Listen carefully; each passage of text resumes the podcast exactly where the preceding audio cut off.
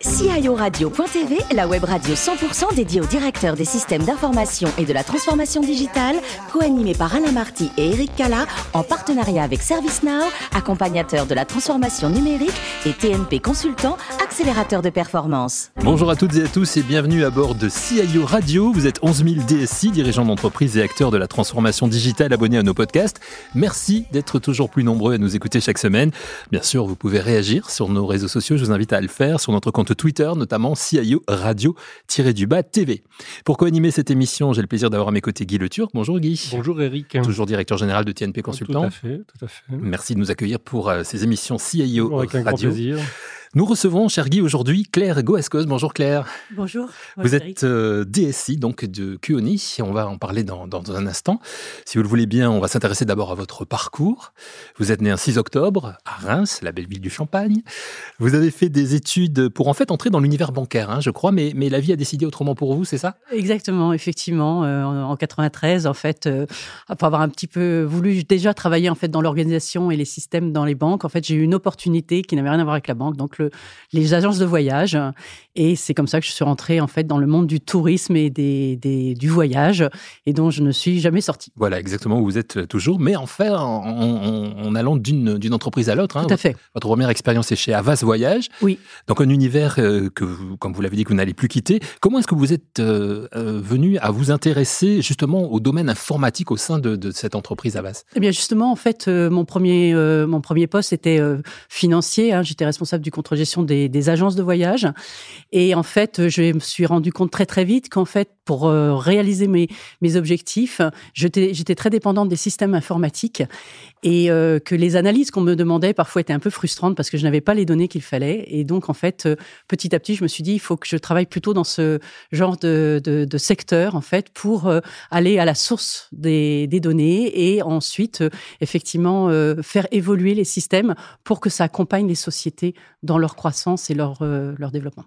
Après Avas, vous allez pendant sept ans faire du consulting pour plusieurs euh, sociétés. Vous nous racontez un petit peu? Oui, alors là, le consulting, c'était vraiment pour aider des sociétés comme Accor, comme euh, Thomas Cook, euh, mais aussi des sociétés comme Elior, en fait, à choisir leur système de réservation de, ou de, de back-office, en fait. Euh, ils ont souvent besoin de consultants externes, en fait, pour leur apporter un, un œil, euh, en fait, euh, différent sur leur métier et les aider en fait à faire des choix et euh, c'est des missions généralement assez longues parce qu'on voit du choix à souvent la mise en place les recommandations l'accompagnement des utilisateurs Donc, et, euh, et très intéressant. Et le consulting, ça satisfait une partie de, de vos désirs professionnels. hein. Surtout le côté, il faut que ça change. Mais, mais c'est pas tous vos désirs hein, qui sont satisfaits. Non, parce qu'effectivement, ben, dans le consulting, à la fin, c'est quand même le client qui décide. Et euh, moi, je voulais avoir un peu la maîtrise, en fait, de mes propres projets et de ce que je voulais faire évoluer. Donc, euh, l'expérience de consultant app- apporte effectivement euh, une vision assez large de plusieurs domaines. Mais après, j'ai eu l'opportunité, effectivement, de prendre un poste de- déjà de directrice de système d'information chez un tour opérateur qui s'appelle Donatello, Mhm. qui... Plutôt spécialisé dans les voyages en Italie, c'est ça? Alors Ouais. plutôt spécialisé dans les voyages en Italie, mais aussi dans les courts séjours en, en Europe. Ouais. Et euh, avec un gros challenge de euh, démarrage en fait de sites web, même si d'ailleurs à l'époque on était déjà un petit peu en retard parce que le voyage évidemment c'est un secteur, un des premiers secteurs à avoir bénéficié de l'émergence d'Internet. Alors Donatello, trois ans, ensuite vous intégrez le groupe euh, Amadeus, où votre carrière dans l'IT va évoluer de, de façon assez, assez rapide en s'ouvrant à l'international. hein. Ah oui, tout à fait, parce que alors là, Amadeus, c'est vraiment une société d'IT pure hein, qui propose des solutions de, réservation de voyage dans le monde entier. Euh, en fait, s'il y en a que trois dans le monde comme Amadeus qui peuvent proposer en fait des réservations de, de réservation de, euh, de billets d'avion en fait, hein, parce que c'est une technologie assez complexe. Et euh, dans cet univers-là, en fait, moi, j'avais déjà un petit peu en fait travaillé une, une clientèle tour operating, puisqu'évidemment dans le tour operating, ce sont des packages qui sont souvent composés évidemment d'une partie avion et d'une partie hôtellerie. Et donc moi, je travaillais sur le développement d'outils, de solutions informatiques adaptées à ce à ce business, qu'est le tour operating. Et depuis mai de cette année, donc c'est assez récent, vous êtes DSI chez, chez QENI. Donc euh, un mot peut-être sur, sur la société. D'abord, pourquoi vous avez eu envie de, de, changer, de, de passer chez QENI Alors en fait, parce que je voulais à nouveau reprendre en fait euh, une, une position de, direction et de, prise en main moi-même de mes propres systèmes d'information. Euh, bon, parce que travailler avec des clients externes, c'est intéressant, mais quelque part, on, on est quand même tributaire des demandes du client. Euh, là, ça me permettait d'avoir un poste complet également, hein, puisque ça couvre aussi la partie euh, non seulement bien sûr des systèmes, la partie fonctionnelle, organisationnelle, process, mais aussi de la partie IT infrastructure, qui n'est pas mon cœur de métier, mais sur lequel en fait j'ai une emprise aussi directe.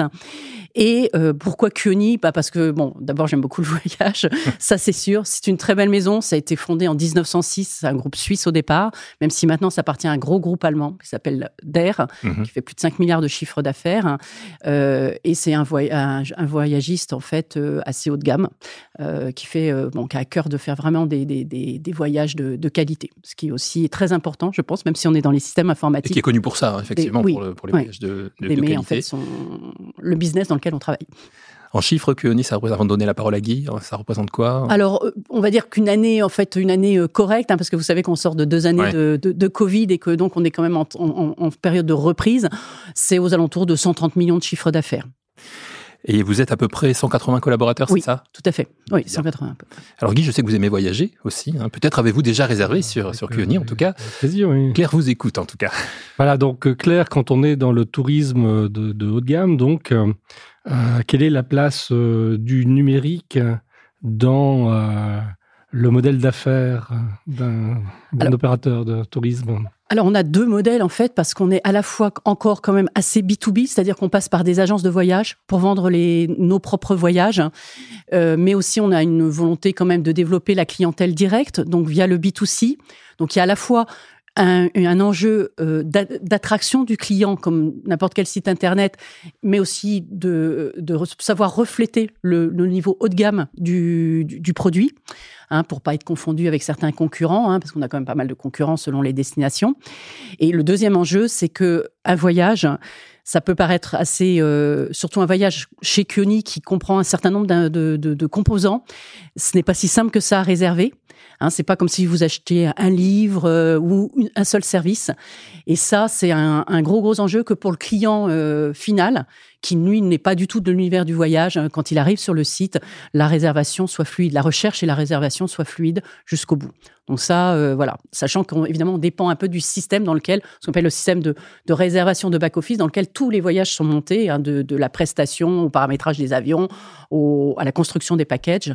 le, le, web n'est après, je dirais, qu'une dernière étape, mais on va dépendre de ce système. Donc avec euh, des grands enjeux autour de la data, de la data privacy. De, Ah oui, alors bien sûr, là nous, on a dû s'adapter à tout ce qui est RGPD parce que bon, vous savez, autrefois, on, avait l'habitude de garder les numéros de carte euh, dans les dans les dossiers, les mais, même en fait, si vous voulez, tout ce qui est, euh, on avait encore des débats sur tout ce qui est quand les, les, clients s'inscrivent à une newsletter, qu'est-ce qu'on peut garder, qu'est-ce qu'on ne peut pas garder, comment on peut communiquer en fonction de ce qu'ils ont répondu. Oui, oui, ça c'est évidemment très important. Même si effectivement, comme on est encore un peu B2B, bon,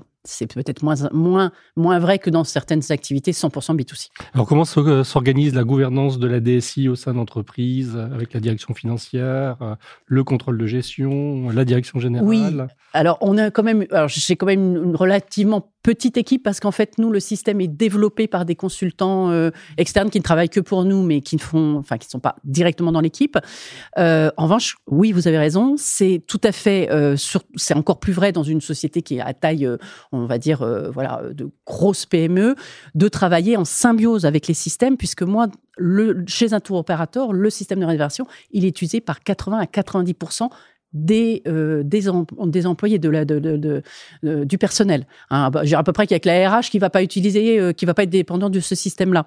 Donc c'est très très important que quand on a des projets, quand on fait évoluer le système, il faut que on ait une vue complète des process parce que la moindre décision va toucher beaucoup de services. Et ça, donc, euh, gros, hmm. gros, grosse euh, challenge de, bien se mettre tous autour de la table. Grosse responsabilité. Oui.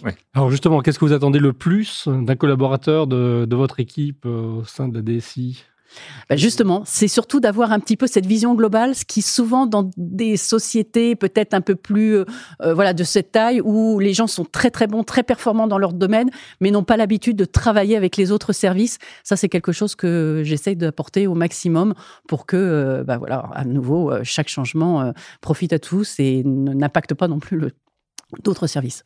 Et comment vous voyez évoluer ce métier de, directeur ou de directrice des systèmes d'information? En fait, euh, dans les évolutions, c'est, on est souvent effectivement dépendant, surtout je trouve dans le voyage, de, des évolutions aussi techniques autour de nous. Hein. On a souvent été, enfin, amené à évoluer parce que il y avait des nouvelles technologies, ne serait-ce que, par exemple, bon, bien sûr, Internet, on en a parlé, mais euh, dans tout ce qui est réservation, par exemple, aérienne, là aussi, ça a énormément évolué. Vous avez eu l'apparition des low cost qui ne se réservaient pas comme avant et qui a amené aussi les tours opérateurs à s'adapter. C'était une nouvelle offre, mais avec des, des, des, des exigences en termes de réservation qui étaient complètement différentes du, des compagnies aériennes classiques. Maintenant, il y a aussi des nouvelles normes aussi en termes d'aérien, de, contenu qui s'appelle le NDC. Ça, ça nous oblige à nous adapter. Puis il faut savoir aussi que euh, on est obligé d'être de plus en plus flexible. Avant, dans le métier du tour operating, on avait des contrats décidés à l'année, on avait des prix décidés à l'année. Là, maintenant, il faut être dynamique. Donc, ça veut dire se connecter à beaucoup, beaucoup de sources et euh, s'adapter aussi à ces sources-là. Donc, euh, non seulement les hôtels, hein, maintenant, on a des contrats saisis par nous-mêmes, mais aussi on a des connexions avec des bed banks. Même chose pour les locations de voitures. Et ça, c'est ce qu'attend peu le client parce qu'il se renseigne énormément beaucoup. Aujourd'hui, il a accès à énormément d'informations et il s'attend quand même à ce qu'on puisse lui proposer du, un choix très très large. Donc ça, il y a déjà euh, une forte poussée euh, là-dessus. Et puis, euh, moi, je crois beaucoup aussi, en fait, à travailler aussi au-delà du produit, le côté quand même euh, rassurant du tour operating. On l'a vu avec le Covid, les gens qui ont réservé directement, ils se sont retrouvés un peu tout seuls. Euh, moi, je voudrais pouvoir mettre à terme en avant quand même le fait que passer par un tour opérateur, c'est quand même euh, une, garantie en termes de voyage que l'on est voilà pris en charge de bout en bout. Et je trouve qu'aujourd'hui, on ne le fait pas assez passer. Alors, je ne sais pas encore comment on va réussir à le faire passer via les systèmes, mais c'est quelque chose à travailler avec le marketing. D'accord. Donc vous, soulignez à l'instant que euh, Kuoni fait partie d'un grand groupe, d'un grand groupe allemand. Oui. Quelles sont les relations justement sur le plan numérique, sur le plan euh, des systèmes d'information avec euh, ce qu'on peut appeler votre maison mère? Alors euh, oui, alors ça c'est tout à fait, c'est effectivement on a, on commence à avoir des relations en fait. C'est, c'est, c'est le, le, le, rachat date d'il y a quelques années puis comme il y a eu le Covid.